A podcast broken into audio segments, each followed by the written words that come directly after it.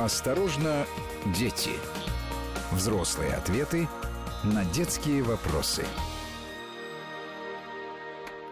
Продолжаем наш э, эфир, и это программа «Осторожно, дети». И, значит, на связь со студией Вести ФМ выходит уполномоченный по правам ребенка Московской области Ксения Мишонова. Здравствуйте, Ксения. Здравствуйте, Володя. Мы сегодня с вами вдвоем будем. Осиротела а... программа, вы на это намекаете, Ксения? Э, да. Мы Я постараюсь как-то заменить, может быть, своего обсуждать. коллегу. Может, может быть, мне это удастся. Вы знаете, я хотела сегодня вам предложить несколько тем для обсуждения. Э, хотела еще раз поговорить про детскую безопасность потому что, к сожалению, приходят сводки неутешительные. Только сегодня у нас в Подмосковье утонуло три ребенка. я бы вот еще раз хотела на это обратить внимание всех наших слушателей. А, хотела бы еще поговорить с вами о том, как пандемия повлияла на людей, на молодых людей, а, в их отношении к семье. Вот э, провели опрос в течение всего вот периода самоизоляции опрос «Человек, семья и общество» с марта по май. И вроде как нарастает, мы знаем, социальная, экономическая напряженность, и, и, и вроде снимают ограничения, и вроде нас пугают второй волной, но тем не менее э, жизнь нельзя остановить, и люди задумываются о будущем. Так вот, в этом опросе приняло участие почти 10 тысяч респондентов, из них э, 5 тысяч человек – это возраст 18-44. Ну, будем говорить, такой состоятельный возраст для того, чтобы заводить семью, детей. Э, ну, то есть э, нет ничего невозможного. Так вот, э, число респондентов, которые сейчас после пандемии декларируют ну, будем так говорить, предпочтение оставаться без детей, со времени предыдущего опроса, он проходил в прошлом году, выросла, причем значительно. Причем меня это очень пугает в два раза. С 10% до 22%. И а, Ксения, среди молодых... Секундочку, я, я как раз сейчас вот э, судорожно формулировал вопрос по этому поводу. Угу. Меня э, всегда смущал глагол «завести ребенка». Вот. Да, меня тоже смущает, вот. он по такой Поэтому в, я, в я сформулировал следующим образом. Появилось угу. ли у вас э, а, желание пропустил. Появилось ли у вас желание увеличить количество детей в семье? И в скобках написал родить, усыновить, взять под опеку. А, вот вот так вот желание, да, появилось ли у вас uh-huh. желание. Да, и вот в таком вот виде сейчас я запускаю как раз опрос в приложении Вести ФМ, она установлена на смартфонах наших постоянных слушателей, но если у вас вдруг его нет или, или есть, но вам есть что по этому поводу сказать, то всегда можно это сделать. 8 903 170 63 63, это э, для тех, кому удобно писать в WhatsApp и Viber, и 5533, короткий номер для смс э, со словом «Вести» в начале текста, обязательно, чтобы смс пришла именно на нашу радиостанцию, и мы могли ее увидеть. Вот так вот. Появилось ли у вас желание увеличить количество детей в семье? Увеличить там от нуля до одного, от одного до до бесконечности uh-huh. любыми способами, которые сегодня существуют у нас. Ну вот, э, да. Ну, вы знаете, вот э, у меня были разные периоды. Сначала мне как-то хотелось иметь ребенка, но уже в таком зрелом возрасте, поэтому я сейчас детей наших не осуждаю до 30 лет, которые, ну, пока что не готовы, будем так говорить, к такому шагу. Вот я захотела вот поняла, что все, мне нужен ребенок. Это случилось около 30 лет, но если честно, я не думала, что у меня может быть несколько детей. Вот как-то, может быть, это семейная история была. Мама мне все время говорила, ну, одного достаточно, ты же у нас одна, смотри, как хорошо.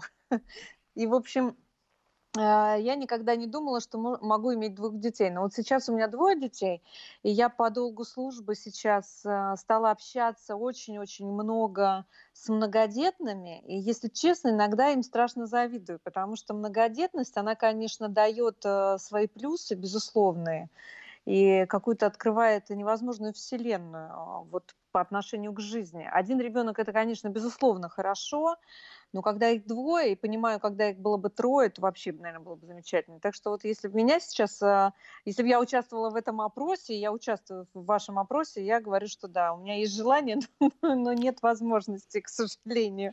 Да, но, так. Э, да, но здесь, вот здесь вот по поводу э, захода на эту тему сразу возникает у меня и такой вопрос. Почему, э, как-то люди объясняют, почему именно в этот вот период, в период э, изоляции, они э, осознали эту потребность, осознали эту решимость, в конце концов. От того, что делать нечего, нет. Всем было чем заняться на самом деле, даже в период самоизоляции. Ну, ну я не знаю, в моем окружении нет людей, которые бы бездельничали. Может быть, даже есть люди, которые стали работать больше. Тогда ну, чем вот, это можно а... объяснить? Вот э, здесь, э, в принципе, нету таких вот, э, видимо, подробных, а, это, видимо, были не фокус-группы, а просто опрос, ты голосуешь так же, как вот у нас сейчас это заведено, да, на, в эфире Вести ФМ. Но а, что меня здесь удивило, что в этом опросе а, Среди молодых респондентов, то есть мы говорим, что весь опрос охватил 18-44, а вот среди молодых респондентов без детей доля декларирующих нежелание иметь детей тоже выросла, причем выросла гораздо больше, с 8% до 20%. А э, среди респондентов 35 лет, ну то есть уже такие постарше люди, вроде как уже в осознанном возрасте, выросло с 15 до 20 процентов. И э, я, мы можем только догадываться, почему, в общем, это пришло, хотя сейчас э, часто проводят такие опросы. Мы, кстати, среди таких взрослых, будем так говорить, подростков, уже старшеклассников, а, часто проводим такие опросы, я читаю всероссийские опросы, и они говорят о том, что дети декларируют, а, безусловно, на первом месте а, что нужно получить профессию, получить высшее образование или не высшее образование, ну как-то устроиться в жизни, посмотреть мир, и только там на четвертом или пятом месте у них стоит семья. Но, может быть, для старшеклассников это и нормально, и логично. А, потому что они еще дети, они еще не могут себе представить, как а, а, могут они э, заботиться о ком-то другом. Но при этом у нас за прошлый год, если я не ошибаюсь, 10 тысяч было несовершеннолетних мам которые родили детей э, в возрасте до 18 лет. Да, но здесь вопрос осознанности, потому что вот я вспоминаю там э, поворот своей жизни, когда в начале 2000-х я опять вернулся в СМИ, и э, практически первая тема, с которой я серьезно работал, там делал документальный фильм на эту тему в, в Санкт-Петербурге, это были как раз вот эти молодые родители. Меня интересовали uh-huh. скорее молодые папы. А, даже, ну, молодые мамы там прилагались к этим молодым папам. И я встречался с некоторым количеством 16-летних э, парней, э, очень, как правило, сложной судьбы просто тяжелое детство, и детдомовцы в том числе, у которых вот э, семья и дети, свои дети, о которых бы они заботились, и которых бы никогда в жизни там не отдали никуда, потому что вот, вот так, это просто идефикс. И 16-летние э, папы, ну, там, я, я не к тому, что я призываю всех в 16 лет обязательно рожать и становиться папами и мамами. Я к тому, что и в этом возрасте, вот у старших подростков, у, там, старшеклассников, вполне может быть осознанное совершенно желание э, завести семью и, и в этом видеть свое призвание, свое счастье, в конце концов. Если мы обратимся к литературе классической, то и у Пушкина в, в сказке о царе Салтане мы видели, что там две-то девочки Э, хотели сделать карьеру, одна э, поварихой, другая ткачихой, а одна не постеснялась признаться в том, что она видит свое будущее в том, чтобы для батюшки царя э, значит, родить богатыря. И в итоге она оказывается победительницей этого соревнования еще за счет многих своих там морально-волевых качеств. Но, тем не менее, даже, даже в сказке вот есть эта, эта разница в видении жизни, в том, для чего ты предназначен, в чем ты видишь свое, а, собственно, свою реализацию и вот это вот пресловутое свое счастье. И у меня такое ощущение, что сегодня а, даже те, кто а, на самом деле видят счастье вот в этом, быть мамой, быть папой, там много детей в семье. Им неловко в этом признаваться громко, потому что как бы общий тренд на то, что надо делать карьеру и зарабатывать деньги. Ну, не знаю, здесь может быть несколько вариантов, э, почему там э, люди голосуют вот так вот. Э, Еще очень важный же момент, что в семье, да, и что ребенок впитывает в семье, и готов ли он продолжать то, что он видит в семье, и в чем он растет. А по нашим опросам больше половины детей не хотят жить так, как живут они в, своих семьи, в своей семье. Они не хотят жить, как их живут родители, они хотят все поменять, они хотят, чтобы у них были другие отношения. Кстати, проводили опрос тоже уникальный, на мой взгляд, среди а, детей, которые а, подрастали в многодетных семьях. Так вот, старшие дети, на которых, понятно, а, ложится большой ну, такой груз ответственности за младших, и они часто выступают а, ну, в качестве таких э, нянек, что там говорить, я тоже свою старшую иногда использую в качестве няньки для младшего. А, так вот, вот э, большинство, то есть там больше половины детей из многодетных семей, из, ну, таких сильно многодетных семей, больше трех детей, они не хотели бы иметь много детей. То есть, видимо, вот э, история с тем, что все-таки о них надо заботиться, это, это реально труд и большая эмоциональная нагрузка.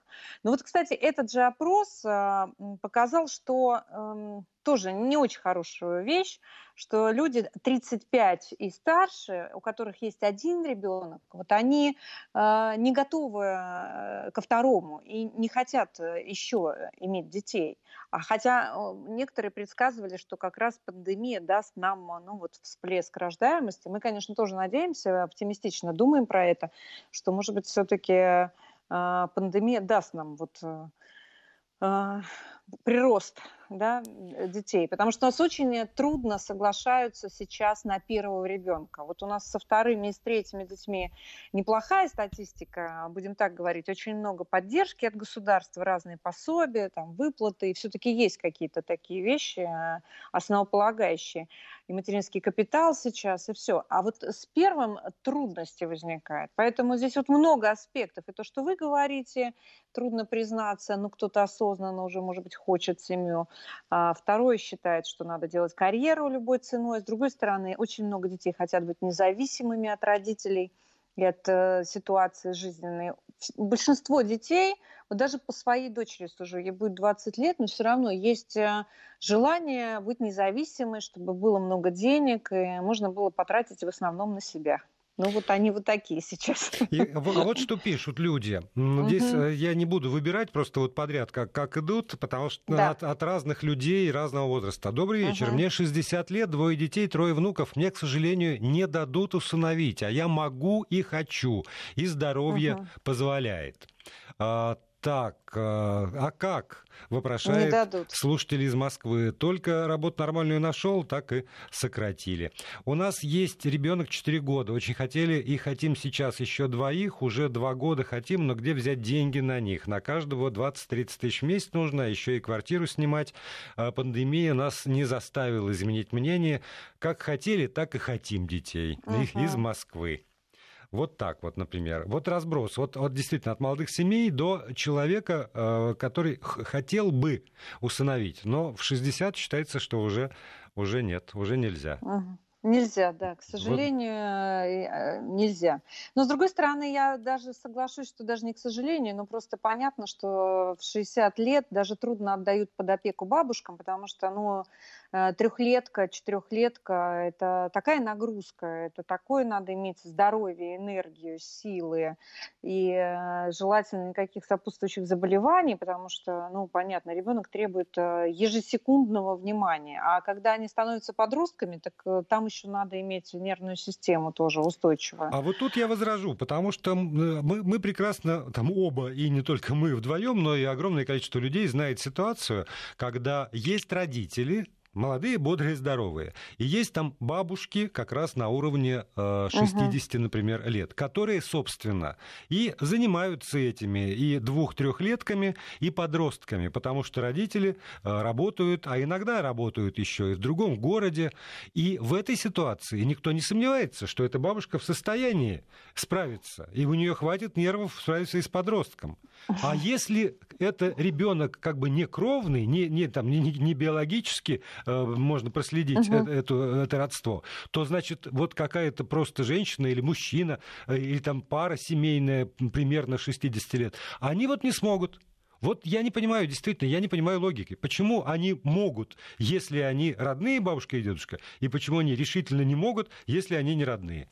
Нет, ну потому что все-таки бабушка и дедушка это временная история. Но ну, бывают случаи, понятно, когда оставляют детей, уезжают на заработки, ребенок там круглосуточно находится под присмотром. Но реально у ребенка все-таки есть родители, и в этом есть логика. И ответственность за ребенка делится. Ну, днем бабушка, вечером, ночью, там, выходные родители.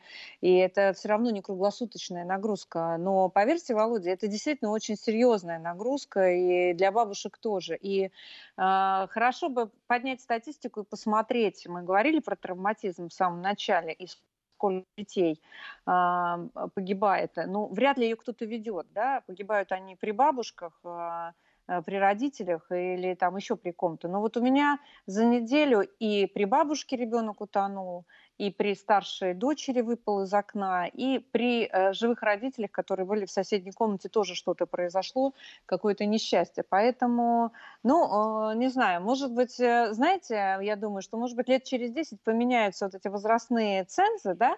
Сейчас же уже говорят, что старость э, не начинается в 50 и в 45, прости господи. Да. И что этот возраст оттягивается и оттягивается. И, и пенсионная реформа нам об этом же сказала. Да, вот. И понимаете, понимаете, и может быть как раз 60 скоро будет вторая молодость, и может быть пересмотрят вот эти все ограничения. Ну, я не исключаю такой возможности, что лет через 10, в 60, сейчас уже люди рожают после 45 а некоторые в 50 реально рожают. Есть такие случаи. Женщины готовы рожать. У нас а... по статистике в нашей стране э, женщины после 60 целых 5 женщин Пять а, человек, да. Пять человек решились, решились да, на, на этот. И как, знаете, по, по, тем или иным способом у них получилось.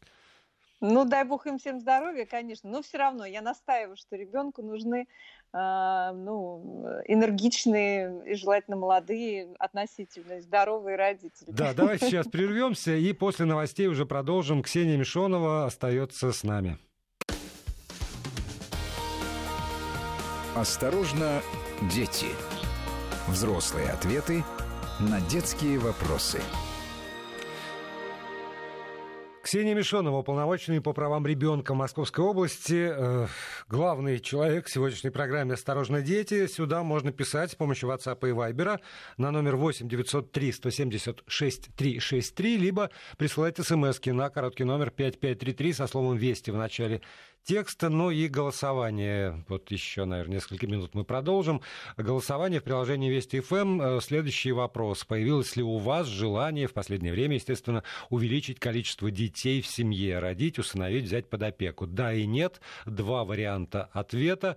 Э, сейчас вот на эту секунду обновил 40% говорят, да, появилось такое желание. 60% из проголосовавших говорят нет. И, Ксения, вот что люди пишут. Ну, так, чтобы может быть, эту тему немножечко а, прикрыть. Э, состою во втором браке. В первом у меня два взрослых сына, во втором у нас прекрасная годовалая дочь, и никакая пандемия не способна отбить желание иметь еще одного. Это вот одно. С другой стороны, пять лет выплачивал кредит на ремонт квартиры, сейчас пять лет выплачивает кредит за автомобиль, потом пять лет выплачивает кредит за газ в деревне, ну а годам к 40 можно и ребенка заводить. Дмитрий, 28 лет. А, в 50 лет жизнь только начинает начинается. В 50 у меня родился четвертый ребенок, не исключаю, что будут еще. Это Юрий из Москвы.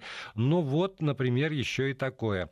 Не понаслышке знаю, что большинство мужчин пугает не ответственность за воспитание детей, а в вопросах содержания. Многие семьи распадаются, и суд на стороне мама. Я знаю, что, сидя дома, бывшая жена с моих элементов платит ипотеку за свое жилье, в котором мой сын даже не прописан. Ну и так далее. И вот все это как раз э, факторы, из которых и складывается это самое желание иметь больше или не иметь а, больше детей. Ага. Да. Ну да, но а, мы готовы перейти к другой теме. Да, да, да, к другой, потому что вот я не случайно все время оговаривался uh детей тем или иным способом. И да, да на этой неделе просто вот эта громкая uh история ну, как утверждают, во всяком случае, правоохранительные органы, суррогатным материнством пятеро младенцев, найденных в московской квартире. Да, ну это вот резонансная история, конечно, мы ее тоже все обсуждаем, и э, моя коллега Ольга Ярославская, уполномоченная по правам ребенка в Москве, тоже с нами обсуждала эту историю.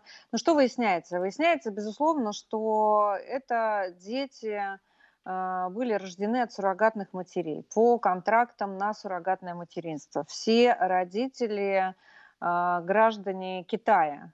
И, скорее всего, после снятия всех ограничений, ну, э, обычно так бывает в таких историях, э, родители каким-то образом приезжают и забирают детей, потому что все дети были вывезены из роддома по доверенности. Но что мы вот можем сказать по этой теме? Суррогатное материнство, ну, в Россия стала одним из таким э, поставщиком, будем так говорить, таких услуг, основным в мире, наравне с США, э, ну, наверное, еще Украина рядом с нами, э, и, наверное, там тоже большой очень процент этого суррогатного материнства за счет низких цен, и Чехия. Вот практически все, где это страны, где коммерческое суррогатное материнство не запрещено. Везде а, в остальных а, странах а, запрещено. Значит, у нас в стране единого закона по суррогатному материнству нет. У нас э, везде прописаны какие-то нормы, и, соответственно, появляются вот эти белые пятна, которые позволяют таким образом, а, ну, вот э, как противники суррогатного материнства жестко выражаются, ну, реально заниматься продажей детей таким образом. Да? Так более того, э, когда вот эта вся история начала раскручиваться, я не знаю, сейчас есть ли переквалификация этого дела, но первые сообщения из Следственного комитета как раз заведено уголовное дело а, по статье «Торговля людьми». Торговля людьми, да. И вот у нас в Подмосковье тоже было несколько месяцев назад, в Одинцовском районе, такая же была история четверо малышей были обнаружены с няньками. А, ну, по, э, документам, которые сейчас уже предъявляют адвокаты, родители граждане Филиппин. Понятно, что они тоже в условиях пандемии и в условиях того, что идет следствие, они не могут а, получить детей обратно. Ну, а, э, понимаете, мы много говорим, я еще два года назад говорила о том, что нам нужен единый закон о суррогатном материнстве, где надо прописать все правила. Сейчас что в нашем законе? С одной стороны, а, не могут воспользоваться услугами суррогатной мамы э, люди не в браке, с одной стороны. С другой стороны, мы понимаем, что есть лазейка, есть эм, вот такие заграничные люди, которые приезжают к нам из-за границы и используют а, наших, в общем, женщин вот, вот таких своих целях. У нас нельзя получить а, эту услугу а, однополой паре по закону. Но опять же таки когда человек выходит э, в одиночку, и, наверное, скорее всего, где-то это все равно происходит э, вот таким частным способом. Мы ведь не знаем, кто там граждане Китая, не одинокие, не одинокие, не однополые пары или не однополые пары. Вот, ну, про, про Китай мы точно образом... знаем, что не однополые. Там не, не разрешена э, регистрация однополых пар.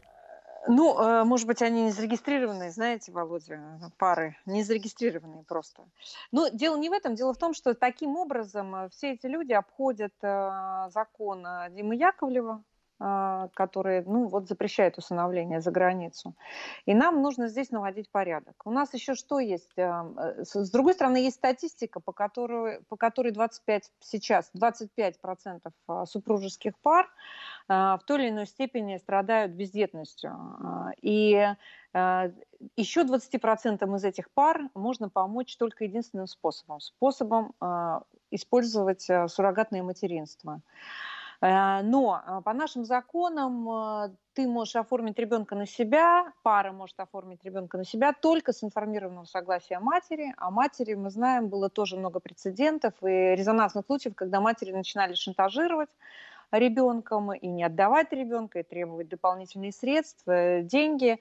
В данном случае здесь, конечно, опять же таки закон э, ни на чьей, ни, ни на стороне. Здесь надо наводить порядок, однозначно собираться большим сообществом и э, заниматься вот этой э, темой, проблематикой, чтобы мы не, не были впереди планеты всей. Но наравне с нами только США. По оценкам, вот знаете, есть такое, оказывается, Международный центр суррогатного материнства, Европейский центр.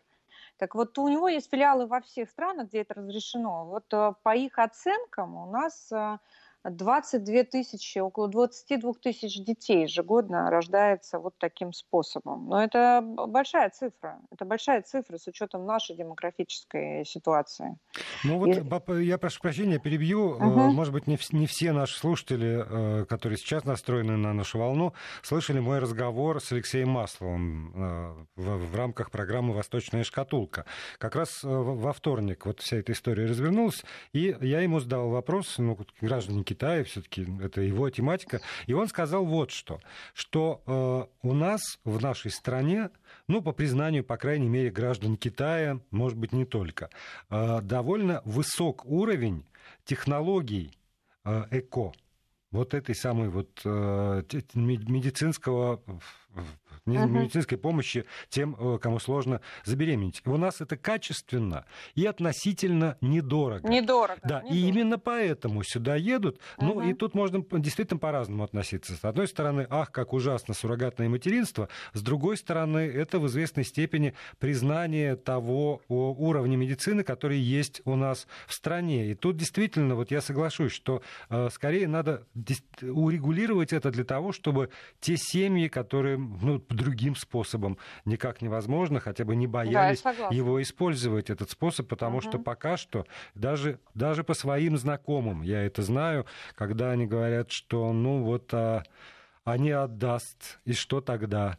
Да, да, такие прецеденты были. Ну, кстати, я еще не упомянула Грузию. В Грузии тоже а, разрешено суррогатное материнство, там это активно используется.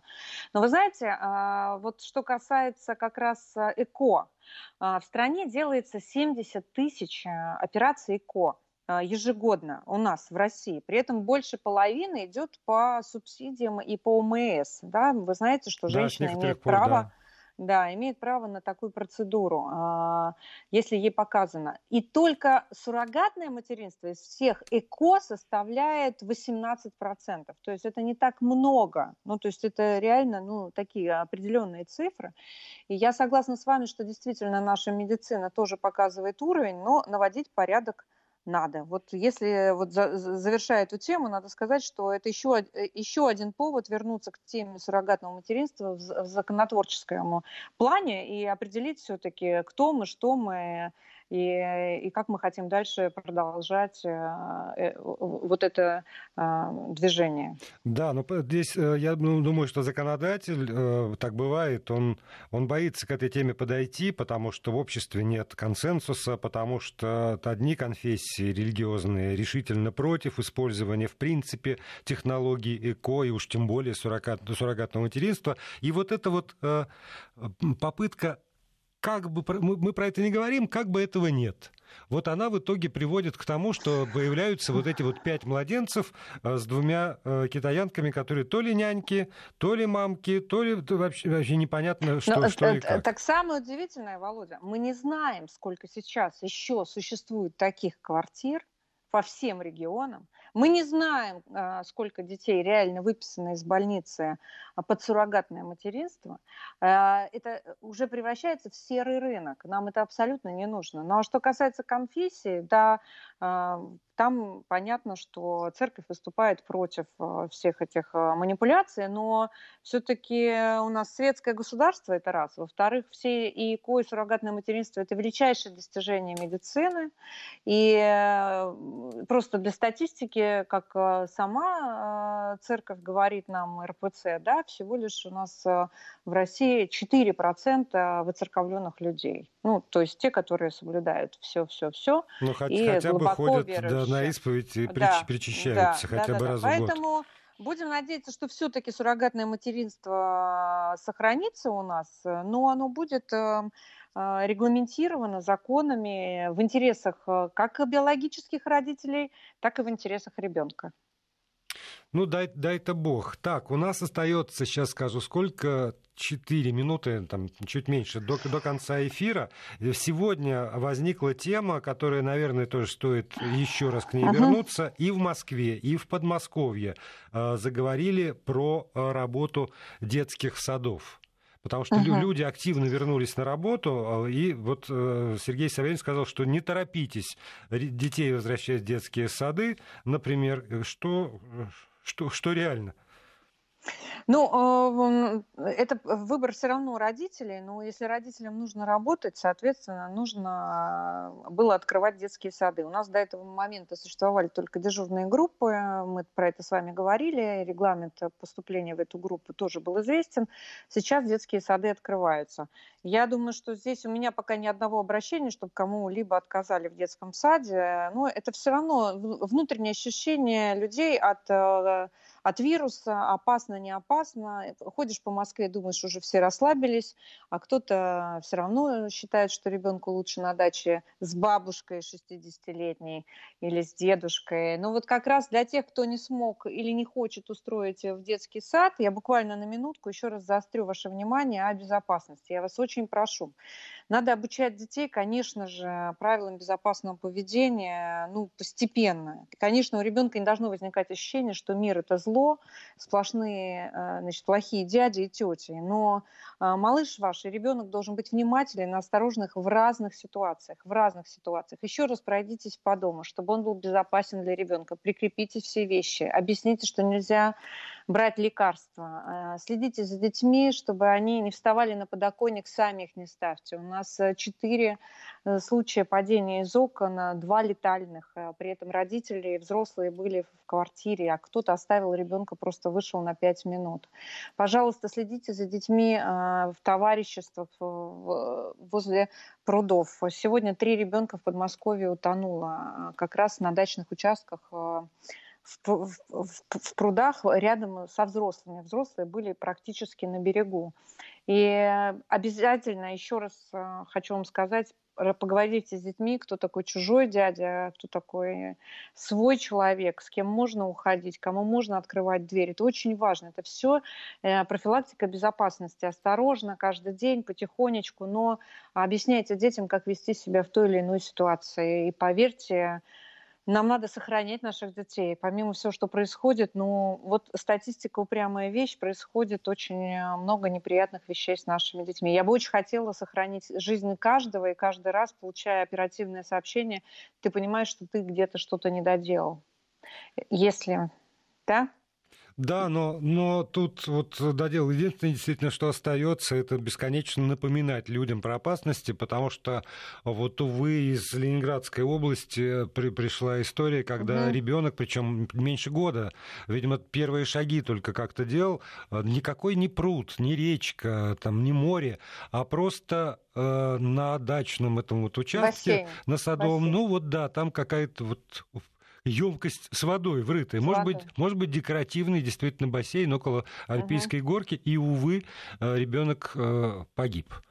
И, и тут, ну, правда, трагедия для всех. Ну, на печальной ноте заканчиваем, но еще раз про бдительность, наверное, не грех и напомнить. Спасибо большое. Ксения Мишонова, Спасибо. уполномоченный по правам ребенка Московской области, была сегодня вместе с нами. До следующего четверга прощаемся.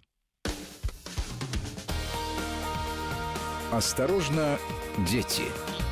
Взрослые ответы на детские вопросы.